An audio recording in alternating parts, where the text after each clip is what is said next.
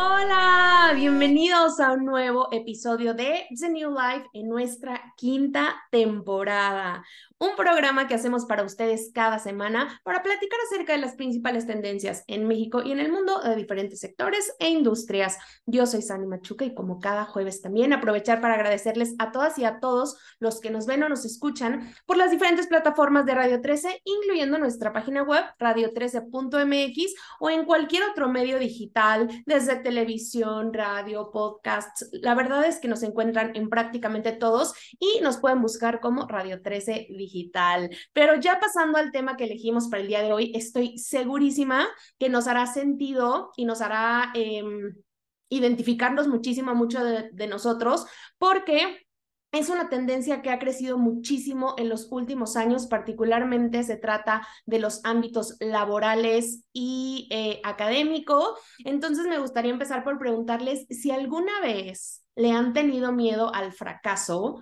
o si han sentido que no se merecen el puesto o las responsabilidades que tienen actualmente o simplemente que tal vez no son suficientes o no se merecen el éxito que han logrado, pues de esto hablaremos el día de hoy, del llamado síndrome del impostor.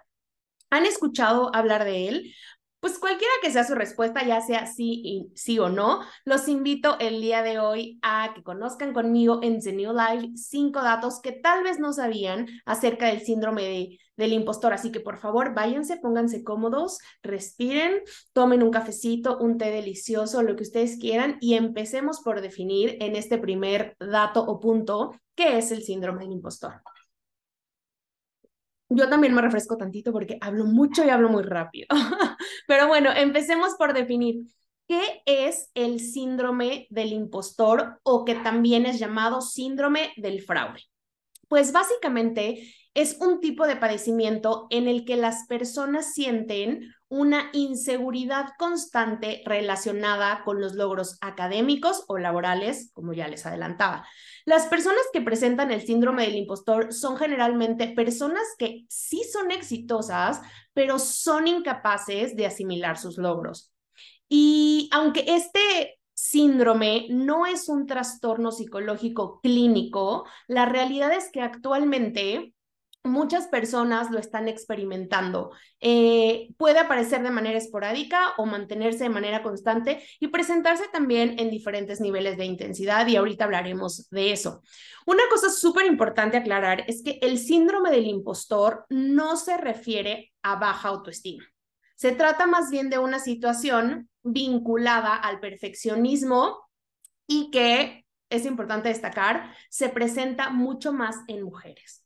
Entonces, a manera de resumen, el síndrome del impostor es un fenómeno psicológico que hace que aquellas personas que lo padecen, eh, sienten que nunca se encuentran a la altura de las circunstancias o que son incapaces eh, de aceptar que merecen lo que han obtenido como resultado de su trabajo.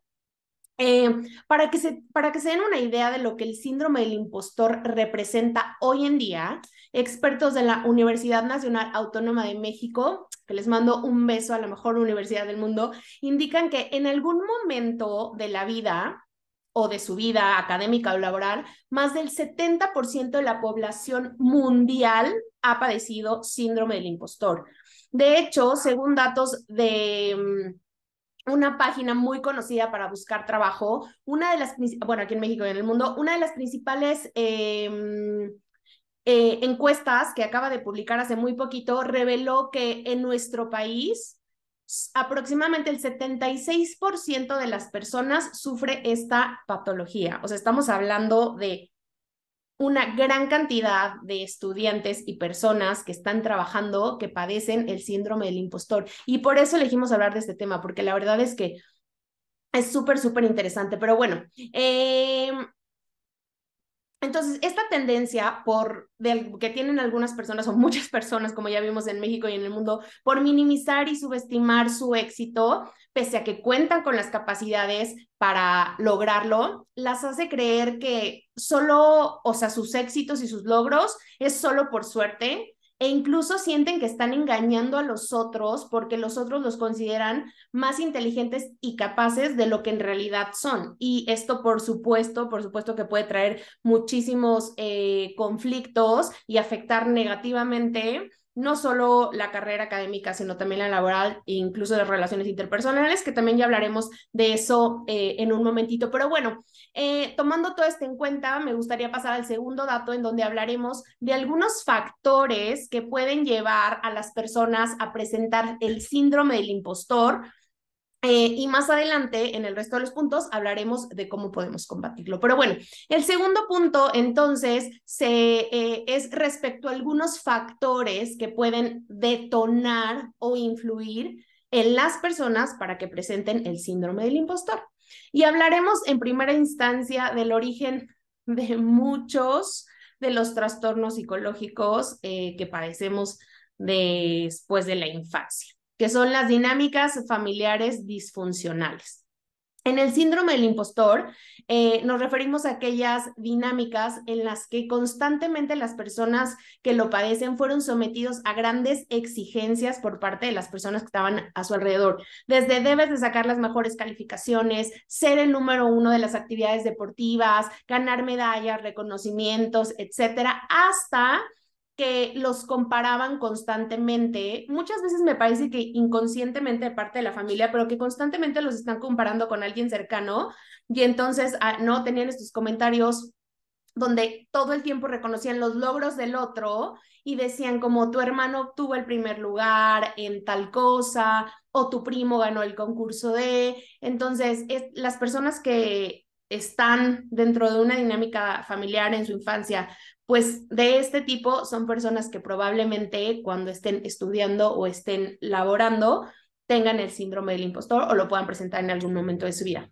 Otro factor eh, que me parece que ya incluso fue mencionado sutilmente al principio en el punto uno, eh, porque mencionaba que las mujeres son más propensas a padecerlo, eh, es básicamente por los estereotipos de género, esto por supuesto derivado principalmente del papel que la sociedad le ha asignado a las mujeres por muchos años y que afortunadamente en tiempos como como este, eh, esas normativas están cambiando y son muy cuestionadas, pero la realidad es que las mujeres por mucho tiempo nos decían que no podíamos o no debíamos ser astronautas, mecánicas, biólogas y mucho más. De hecho, eh, en el programa pasado hablamos de la lucha de las mujeres por su derecho a la educación. Si pueden, de verdad, véanlo porque quedó increíble, pero bueno, este es otro de los factores que puede influir en el síndrome del, impostor, específicamente las mujeres, porque pareciera que nos educaron para no ser suficientes, o sea, que si eres una buena profesional, no puedes ser buena mamá o al revés, y pues así muchas cosas. Pero bueno, otro de los factores que puede influir para presentar este síndrome es ser demasiado autoexigente o perfeccionista. Y, y esto se debe porque todo el tiempo tenemos expectativas excesivamente altas sobre nosotros mismos y no hay espacio a la equivocación. Entonces nos produce muchísima ansiedad. Entonces estas personas que además como que en muchas de las entrevistas lo dicen como una cualidad, si bien puede serlo, cuando ya hacen a niveles muy, muy, muy profundos o muy altos, pues ya puede ser más perjudicial que algo, que algo bueno en ese perfil. Pero bueno, hablando de otras causas que pueden provocar o promueven el síndrome del impostor, tenemos los cambios en la vida académica o laboral porque cuando cambiamos empezamos a cuestionarnos o sentimos que quizá, que quizá no somos lo suficientemente buenos para ese rol que conlleva más responsabilidades, hablando de trabajo, o cuando saltamos de un grado a otro, por ejemplo, cuando entramos a la universidad, siento que todos nos sentimos, ¿no? Como súper nerviosos y te decimos, no sé, no voy a poder. Bueno, pues eso es parte de cómo se presenta el síndrome del impostor. Y finalmente, otro de los factores que pueden que puede influir pues es literalmente estar en una misma situación, posición, etapa o fase con otra persona que están consiguiendo o están intentando conseguir las mismas metas y los mismos objetivos, porque hace que las personas quieran exceder lo que hacen para alcanzarlos. Y pues eso al final, aunque lo logren, los hace sentir como que no son suficientes. O sea, estar compitiendo por algo con una persona que consideran que es mucho más capaz, pues los hace evidentemente sentirse inseguros y que aunque logren los objetivos y metas, incluso mejor que las otras personas con las que están compitiendo, pues nunca les son suficientes. Entonces, eh, Ahora que conocemos algunos de los detonadores del síndrome del impostor, en el dato número 3 hablaremos de algunos perfiles más comunes y sus principales características. Salud. Eh, y lo haremos de acuerdo con la doctora eh, Valerie Young, que fue pionera en el estudio de este trastorno, el síndrome del impostor, y ella nos dice que de alguna manera puede categorizarse en cinco diferentes grupos o perfiles a las personas que se encuentran eh, presentando esta, esta patología. Empezando con el perfil número uno, que es el perfeccionista. Y el perfeccionista se refiere a aquellas personas que todo el tiempo establecen para sí mismos metas o objetivos demasiado altos y pese a que los alcancen o tengan éxito, eh, aparecen pensamientos constantes de pude haberlo hecho mejor, ¿no? Los cuales, por supuesto, se agudizan si no se alcanzan las metas. Estamos hablando que si, aun cuando las alcanzan, dicen como, no, pude haberlo hecho mejor, debió haber sido así, pues imagínense ustedes lo que sucede con los perfeccionistas cuando no alcanzan esas metas. Empiezan a tener muchas dudas sobre sí mismos y sus capacidades. Los perfeccionistas y está súper fuerte, pero debo confesar que, que yo estoy acá, que yo estoy acá, pero tranquilo, ya lo estoy trabajando, ya estoy en terapia, todo bien, pero sí, yo me encuentro acá, la verdad, soy súper perfeccionista, pero bueno, los perfeccionistas sentimos, por eso digo sentimos, eh, de manera general, que para que todo salga bien em, y sin errores, debemos hacerlo nosotros mismos o por lo menos tener el mayor control de todo, todo el proceso para asegurarnos que salga bien y lo súper confirmo. Pero bueno, de ahí nos pasamos al segundo perfil que mencionaba eh, esta doctora llamado la Superwoman o el Superman, que son, que son esas personas que consideran que deben trabajar cada vez más y más y más y mucho más duro para estar a la altura. Lo que por supuesto y a la larga provoca una sobrecarga de trabajo. Eh, estrés también y empieza a tener impactos no solo en la salud mental, sino también en las relaciones interpersonales, que me parece que ya también lo mencionaba, porque evidentemente al tú querer hacer más y más y más y más y más, pues dejas de atender lo realmente importante o te concentras tanto en estas proyectos, metas, objetivos académicos o laborales que dejas de lado las eh, relaciones interpersonales. Y bueno, luego tenemos al tercer perfil que llamamos genio natural. Y son esas personas que asumen que todo debe salirles bien al primer intento. Todo, todo y siempre, porque si no, de otra manera, eh, se, se frustran muchísimo cuando no les sale a la primera. Básicamente el perfil de genio natural juzga el éxito en función de sus capacidades y no de sus esfuerzos o cuánto le cueste con, eh, conseguir el éxito. Es decir, considera que si tiene que trabajar duro en algo es porque no cuenta con las capacidades o las habilidades suficientes para llevarlo a cabo. Eso es bien interesante. Y bueno, el cuarto perfil es el llamado individualista, que se pudiera resumir en esas personas que van por el mundo con la bandera de yo no necesito ayuda de nadie.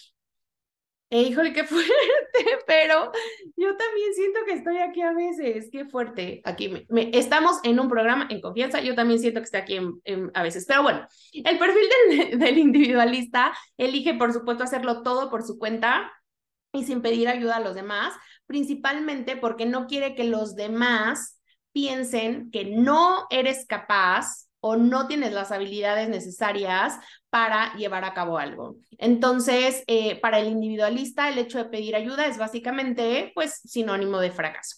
Y finalmente tenemos el quinto perfil al que eh, le llaman experto, que son esas personas que consideran que no son lo suficientemente buenas en lo que hacen como para que los llamen expertos. Incluso creen que han engañado a los otros y tienen miedo a que descubran que no cuentan con las capacidades requeridas para ser especialistas en algo o para ser expertos en algo. Entonces, son personas que constantemente buscan capacitaciones, certificaciones, diplomados, porque no se sienten lo suficientemente competentes. Es súper interesante entender cada uno de los perfiles, porque ahora que sabemos los tipos de perfiles, creo que es importantísimo aprender a cómo identificar si estamos presentándolo o a lo mejor algunos de nuestros compañeros, amigos, familia lo está presentando y eso lo vamos a platicar en este cuarto dato, aunque en realidad es relativamente sencillo identificar si estamos padeciendo el síndrome del impostor porque los síntomas son muy visibles, son muy evidentes en actitudes como las que voy a describir a continuación. La primera actitud que mostramos cuando tenemos el síndrome del impostor es no aceptamos los elogios o los reconocimientos o recompensas, como le quieran llamar, porque normalmente lo atribuimos al éxito, o sea, atribuimos el éxito a otras causas y usamos frases como, no, fue suerte o no lo hice yo, eh, también tal y tal me ayudaron o no, la verdad es que esta persona lo revisó, yo casi no hice nada, no he tenido mucha suerte. Bueno, pues todas estas, todas estas frases son... Em, claves para identificar que estamos pasando por el síndrome de, de, del impostor, por mencionar solo algunas, por supuesto hay muchas, pero acá es muy importante puntualizar que si bien es cierto que muchos de los éxitos en temas académicos y laborales se logran trabajando en equipo, también hay que ser súper objetivos para reconocer que detrás de cualquier éxito hay un trabajo individual y un esfuerzo personal. Entonces, eh, eso es súper importante si es que están padeciendo el síndrome del impostor. Y bueno, otra forma de reconocer que estamos presentando este síndrome es cuando existe un empeño excesivo en alguna tarea o proyecto intentando ser siempre el mejor y actuando como invencible y superpoderoso sin pedirle ayuda a nadie. Este me parece que, que también es bastante eh, sencillo identificarlo. Y bueno, y finalmente, otra de las actitudes sumamente habituales en el síndrome del impostor es la comparación constante. Que si bien, a ver, o sea, si bien compararse en ciertos niveles puede ser muy bueno y hasta motivador, en las personas que presentan este síndrome, lo que cambia es que el compararse les cansa mucha ansiedad y envidia y entonces usan estas frases como, uy, eso no es nada, que por ahí un personaje en TikTok que amo que justo siempre dice como, uy, eso no es nada y yo y hago, ¿no? Bueno, pues eh, si han cachado alguna vez haciendo esto o han, o han cachado a alguien que, que lo hace, pues bueno, es probable que tenga ahí el síndrome del impostor. Y por eso quisiera pasar al quinto dato para cerrar todo esto que estamos platicando y aprendiendo, eh, para que platiquemos de qué podemos hacer si en algún momento padecemos el síndrome, ya sea en, en la parte académica o laboral, o em, si lo hemos padecido, o si algunas de las personas que están a nuestro, alrededor lo están padeciendo, pues aquí hay algunas maneras en las que podemos combatir este síndrome y síndrome, perdón, y llegar a nuestro punto zen perfecto de amor, paz, igualdad y todo. Pues bueno, piensen eh, si han sentido ustedes o han experimentado algunas de esas actitudes o visto en alguien más mientras platicamos de qué hacer. Lo primero que, que te recomiendo hacer es eh, una lista de tus fortalezas eh, y tus logros por más pequeños que estos sean. Y aunque parezca una actividad muy sencilla, eh, y eso de verdad se lo dejo mucho a, mis pacientes en terapia, porque bueno, yo soy psicóloga para los que no sepan y me estén escuchando por primera vez, pero bueno, cuando, cuando estoy dando psicoterapia les puedo hacer muchas listas, porque aunque parezca una actividad súper sencilla, no siempre recordamos las cosas y en este caso no siempre recordamos en qué somos buenos y todo lo que hemos conseguido como resultado de nuestro trabajo. Así que escribir y llevar un registro de nuestros logros, pues es una muy buena forma de, mm, de recordarnos constantemente que somos capaces y que merecemos lo que hemos logrado. Así que cuando te sientas un poco ansioso y creas que el síndrome del impostor está apareciendo, pues es momento de revisar tu lista y continuar con tu vida y recordarte que eres lo suficientemente capaz y que mereces el éxito que estás alcanzando en ese momento. Eh, otra manera muy efectiva de combatir el síndrome del impostor es celebrando nuestros logros, o sea, acepta esos buenos comentarios, elogios, reconocimientos a tu esfuerzo, a tu trabajo, agradecelos y créetelos, o sea, no los minimices ni empieces a buscar a quién más eh, es el merecedor o debería ser reconocido. Eh, empezar por aceptar y agradecerlos será una muy buena manera de silenciar esos pensamientos negativos que nos llevan al síndrome del impostor, a decir no somos capaces. Justo, acéptalos, agradecelos, créetelos. Esa es una manera que, que, por la que podemos empezar, por muy pequeños que sea el elogio. También, y esto me parece que es súper importante, es sea amable contigo. Recordemos que el síndrome del impostor nos convence de que no somos lo suficientemente buenos o capaces, eh, que no tenemos las habilidades necesarias para llevar a cabo alguna tarea, trabajo, proyecto. Entonces, eh, para que esto cambie, debemos estar súper seguros de lo que sabemos, podemos y hacemos bien. Entonces, cambia esos cuestionamientos de eh, que normalmente te haces a ti mismos y que provocan sentimientos negativos pues cámbialos por sentimientos positivos, no dejes que la autocrítica se convierta en tu peor enemigo, sino que cada vez que puedas, haz consciente tus fortalezas, tus conocimientos y habilidades. Y otra vez, recurre a la listita, de verdad que es, es un gran consejo que les doy y que estoy segura que les va a ayudar muchísimo. Pero bueno, por otro lado, eh, intenta mantener al margen este tema del, del perfeccionismo, que ya, ya, ya lo comentaba también. A ver, no es malo que queramos que todo salga bien. Por supuesto que es lo que esperamos todos cuando hacemos una tarea, un proyecto, tenemos metas y objetivos, pero empezar poniendo metas u objetivos excesivamente altos o incumplibles es lo que es perjudicial. Entonces, lo más importante es que te enfoques al momento de plantearte un objetivo o una meta, que estos sean reales, o sea, que sean medibles y alcanzables pero que sean de verdad reales. Por más que quieras hacer y hacerlo todo bien a la primera y todo perfecto, bueno, entender que en el camino hay muchas circunstancias que no necesariamente dependen de ti que pueden hacer que el proceso no sea perfecto. Además, a ver, no hay nadie perfecto en este mundo, bueno, sí, todos somos perfectos, pero en realidad la perfección es súper subjetiva y depende de la persona que lo mira. Yo creo que todos somos perfectos, pero depende el cristal, los ojos, el alma, los sentimientos, el corazón. Con todo eso depende eh, de cómo te vea. Pero bueno, pasemos entonces em, a otro tip para minimizar o intentar que desaparezca el síndrome del impostor de nuestras vidas y es básicamente no postergando las cosas. Eh, porque esto empeora nuestros pensamientos o sentimientos de incapacidad o de no poder lograr algún objetivo.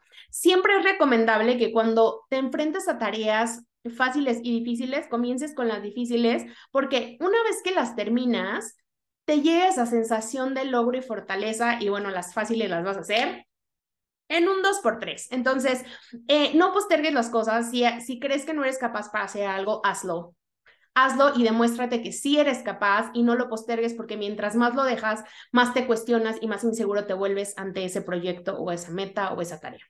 Bueno, y finalmente, pues el último tip es lo que todos debemos hacer para mejorar en general nuestra salud física, emocional, mental, que es tener y construir buenos hábitos, alimentarnos bien, descansar constantemente y descansar bien, eh, realizar alguna actividad física, tener pasatiempos, aficiones, hobbies y perritos también, que no le alcanzan a ver, pero aquí tengo a Wally junto a mí, que eso también lo recomiendo ampliamente. Que bueno, estos, estos últimos tips es lo que deberíamos de hacer para tratar de tener una vida pues saludable, como les decía, en todos los aspectos.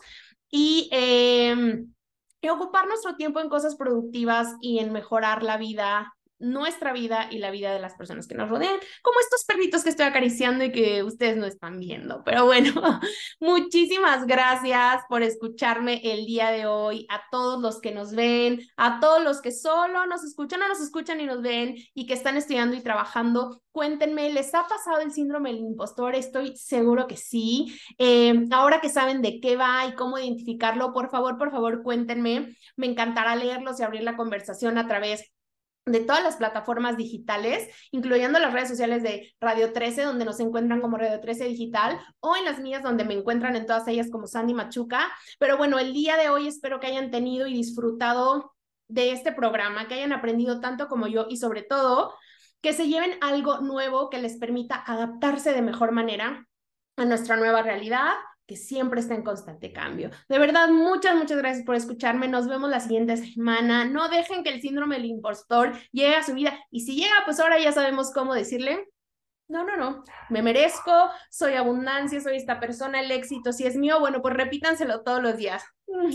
Les mando muchos besos y no olviden escucharnos o vernos o ambas cosas el próximo jueves con un temazo en un programa más de The New Life. Los amo. Bye.